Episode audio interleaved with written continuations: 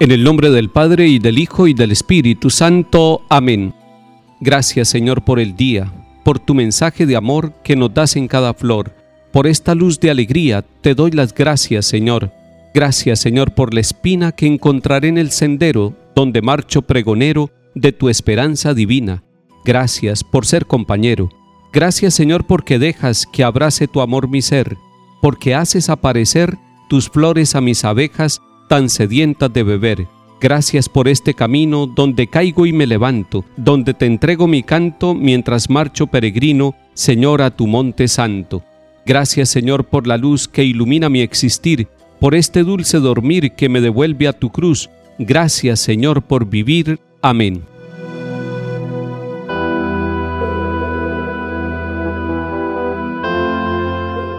Lectura del libro de Jeremías capítulo 2 recibí esta palabra del Señor. Ve y grita a los oídos de Jerusalén. Así dice el Señor. Recuerdo tu cariño de joven, tu amor de novia, cuando me seguías por el desierto, por tierra yerma. Israel era sagrada para el Señor, primicia de su cosecha. Quien se atrevía a comer de ella lo pagaba.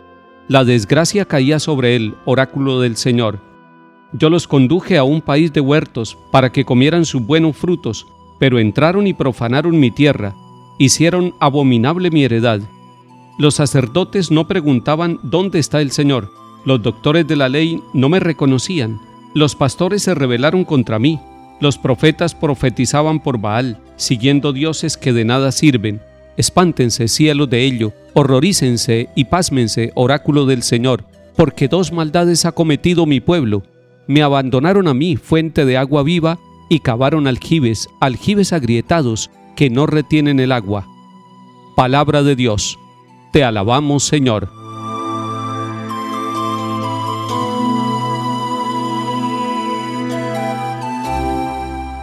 Empieza el profeta Jeremías cumpliendo la misión que el Señor le ha confiado.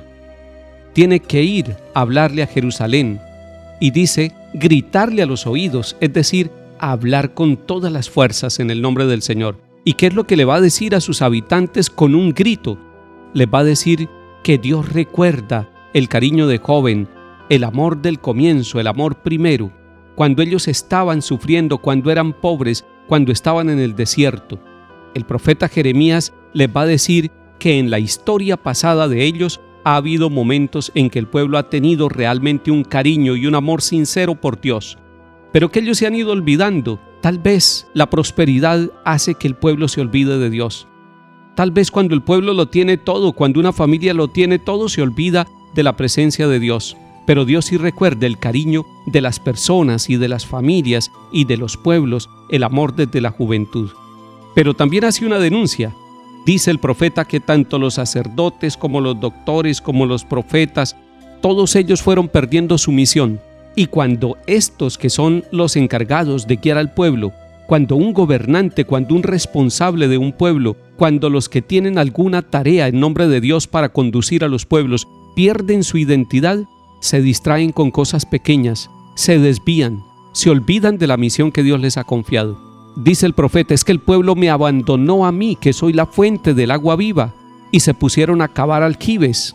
Dios está reclamándole al pueblo, Dios está invitando al pueblo que vuelva al amor primero. Hoy también nosotros estamos llamados a volver al amor primero. No dejemos que las preocupaciones de la vida, que todas las dificultades que tenemos, que todas las preocupaciones que agobian nuestra mente, nos quiten el amor primero. Seamos humildes, seamos como niños, seamos como fuimos en el comienzo, tengamos la humildad para dejarnos guiar, para dejarnos conducir por el Señor.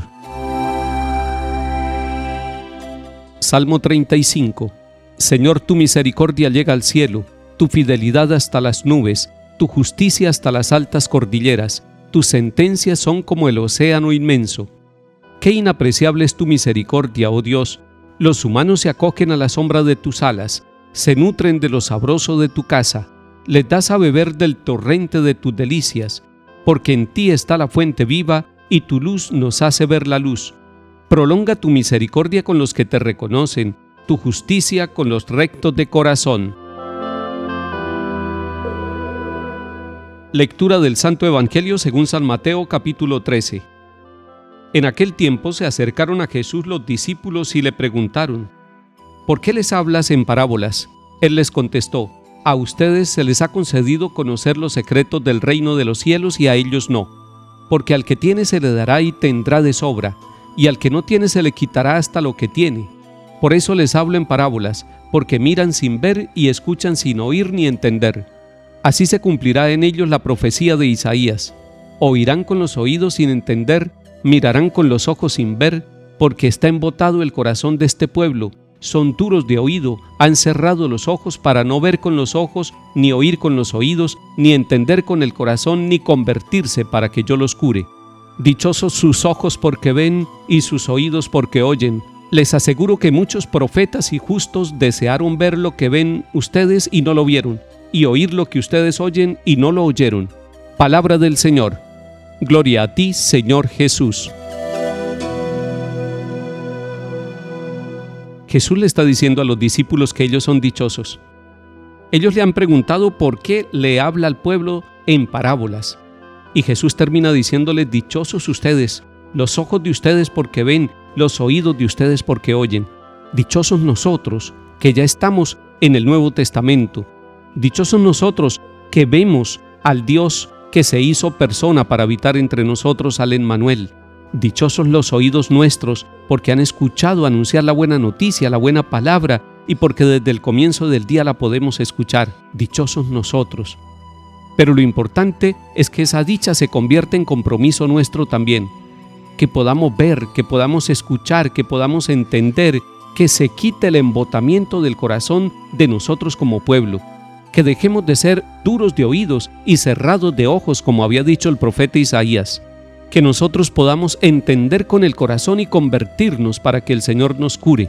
Dichosos nosotros hoy si estamos dispuestos a ver con nuestros ojos la presencia de Dios en nuestra vida. Dichosos nosotros si tenemos dispuesto el oído y el corazón para abrirlo y escuchar la voz de Dios y escuchar su mensaje de salvación. Que el Señor hoy nos quite todos los embotamientos del corazón y nos permita descubrirlo, conocerlo, seguirlo, amarlo. Que el Señor nos bendiga y acompañe en el nombre del Padre, y del Hijo, y del Espíritu Santo. Amén.